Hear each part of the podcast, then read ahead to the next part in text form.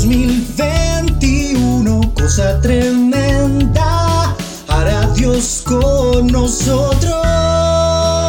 Iglesia Cristiana, Filadelfia, la Castaña. Amada Iglesia, Dios te bendiga.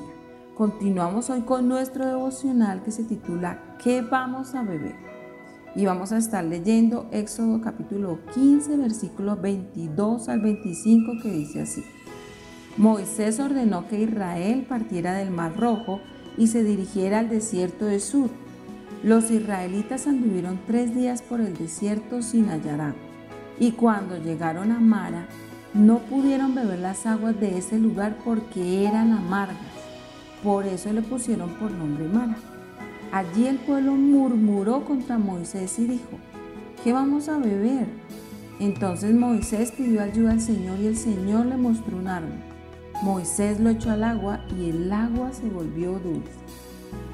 El pueblo de Israel estaba feliz al ver a Dios actuar a su favor al cruzar el Mar Rojo. Habían vivido una de las experiencias que marcó sus vidas y que recordarían por siempre no solamente ellos, sino también la humanidad. Un acontecimiento grandioso frente al que no podemos dudar de la manifestación del poder de Dios.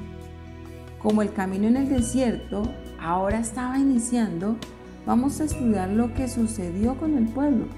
Es algo similar a lo que puede ocurrir en nuestra vida hoy. Vemos a Dios obrar grandes milagros y prodigios y en la siguiente prueba caemos en temor y angustia. Los israelitas salieron de la región de los lagos y entraron en el desierto de Sur, al norte de la península de Sinaí. Viajaron al sur por tres días, pero no encontraron agua hasta que llegaron a Mara. Me imagino que todos corrieron apresuradamente a beber el agua, pero descubrieron que eran aguas amargas. Una situación desconcertante para el pueblo. Tres días caminando bajo el sol del desierto hasta que agotaron sus reservas de agua y cuando llegan a una fuente de agua son amargas. Inmediatamente el pueblo murmura contra Moisés y le dice, ¿qué vamos a beber? Y hoy quiero que meditemos en esta expresión, ¿qué vamos a beber?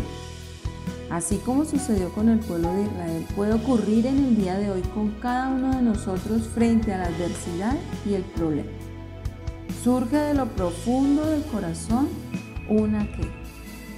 Otro aspecto. Ellos no se quejaban contra Dios, sino contra Moisés.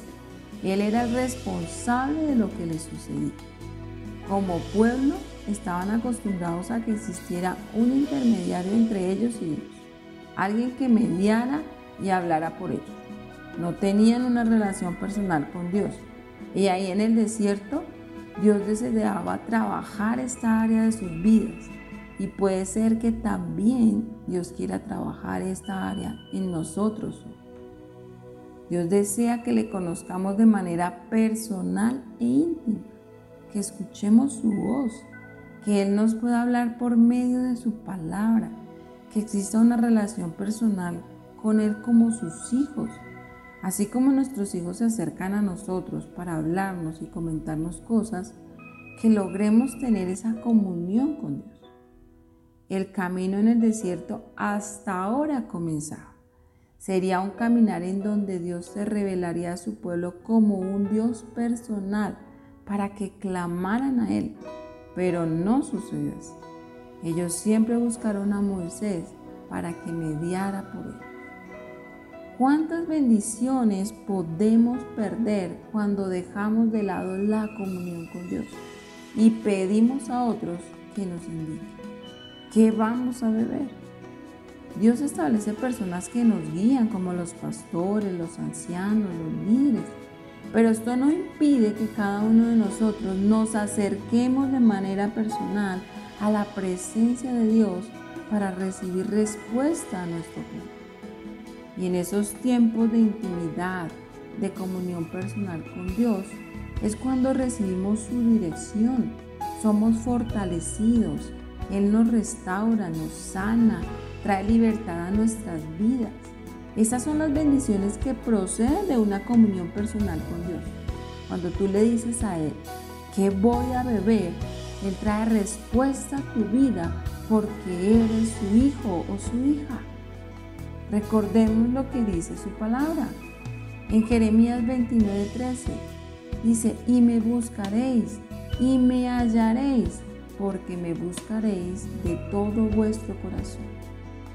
El Señor desea que le busquemos de todo nuestro corazón.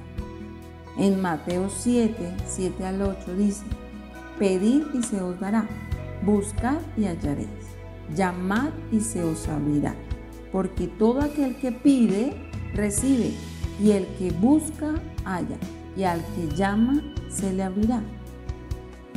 Que el Señor nos ayude cada día a buscar su presencia, a deleitarnos en Él y a obtener la respuesta a nuestra situación directamente de Él. Vamos ahora. Padre, en el nombre de Jesús, te pedimos que nos ayudes cada día.